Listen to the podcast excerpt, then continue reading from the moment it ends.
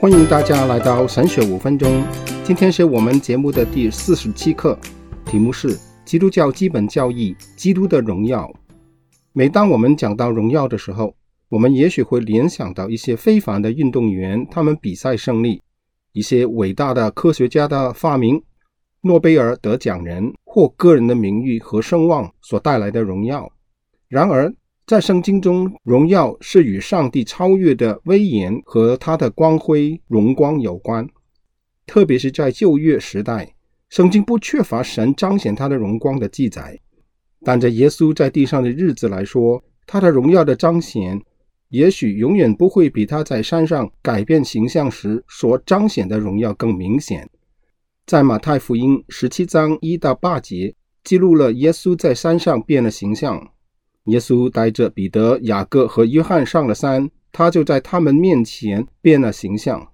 中文“变了形象”的希腊语是“蜕变”的意思，就是从一种生命形式转变为另外一种生命形式。例如，当毛毛虫变成蝴蝶时发生的转变，在这一个转变的过程中，它是超越了某些界限和障碍。在耶稣的情况，它不只是形式的改变。更可以说，它是从自然到超自然，从人到神之间的界限的超越。它跨越了维度的界限，进入了神的境界。在变化山上，耶稣发出灿烂的光芒，这光表明着界限确实已经超越。这是荣光的表象，与摩西带着十诫从西乃山下来时的光辉面孔有些相似。摩西的脸闪耀着荣耀的光芒。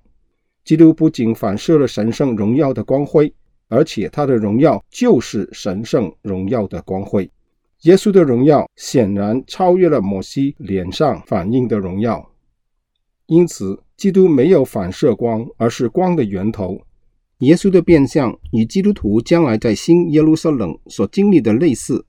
在启示录二十一章二十三节中，约翰解释说，在新天地，将不需要太阳或月亮在其中发光，上帝的荣耀将照亮着他，羔羊将成为他的光。约翰写道：“他们也要见他的面，他的名字必写在他们的额上，不再有黑夜，他们也不用灯光、日光，因为主神要光照他们，他们要做王，直到永永远远。”基督在变化山上所发出的荣耀，不应该是令我们感到惊讶。令人惊讶的是，他愿意为他的子民遮盖自己的荣耀，就如腓立比书二章六到八节说：“他本有神的形象，不以自己与神同等为强夺的，反倒虚己，取了奴仆的形象，成为人的样式。既有人的样子，就自己谦卑，存心顺服，以至于死，且死在十字架上。”弟兄姊妹，接着今天的主题，我们可以学习到什么呢？让我与大家分享几点。第一，基督的荣耀在他三十三年的生涯里，只在变化山上那么一点点的时间被彰显出来。当时的三位门徒已经被吸引了，巴不得永远都在山上不下来。我们将来可以永远的与基督同在，永远的观看他的荣耀，这是何等兴奋的事情！真可以说，这是一个荣耀的盼望。第二，今天许多基督徒对基督的冷淡。全因为从来没有领悟到基督的荣耀的美丽，基督的荣耀未能成为我们生命的动力。我们当祈求神赐予我们有属灵的能力、眼光和经历，可以看见基督的荣美，好叫我们一生一世都不再冷淡不爱主。第三，基督愿意为我们的缘故隐藏着自己的荣耀，谦卑以至于死，但我们却常要找机会表扬自己的威风。我们的自我膨胀与基督的谦卑相比之下，岂不是更叫我们惭愧吗？当人真正看见基督的荣耀时，就自然的不能骄傲。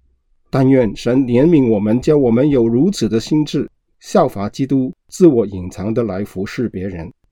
好，我们今天就讲到这里，下回我们会讲基督的升天，基督的复活得到了应有的认可，但是基督的升天。在教会里却很少受到关注，因此我们会花点时间来讲论，请大家留意。愿神赐福给大家，我们下回再见。